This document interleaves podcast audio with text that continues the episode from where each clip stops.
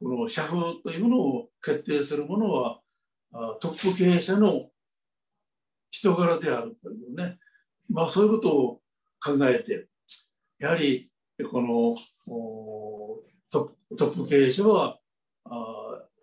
自分自分磨きというものをしていかなきゃならない。だけど自分磨きとは何なのかって言ったらですねそれは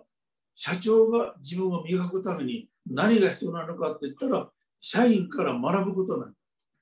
全員社員から学んで成長していくぞ。というのが社長における自分磨きのですね根本原理であります。社長だけが社長だけがどっか研修に行って磨いちゃったりなんかしちゃったりなんかしてね。全然そのその社員から学ばないで社長だけ磨いて成長していっちゃったりなんかしちゃちゃちゃちゃんじゃあですね。社員の本当の気持ちがわからないことになってしまってですね社風ができないんです。社長がね全員社員から学ぶというですねそういう姿勢を持って社長は全員社員との人間関係を通して成長していくことによって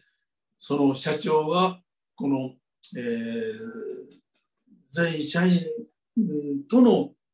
関わりからこの学んで成長していって社風ができていくというねそういう構造になっていってそれがやる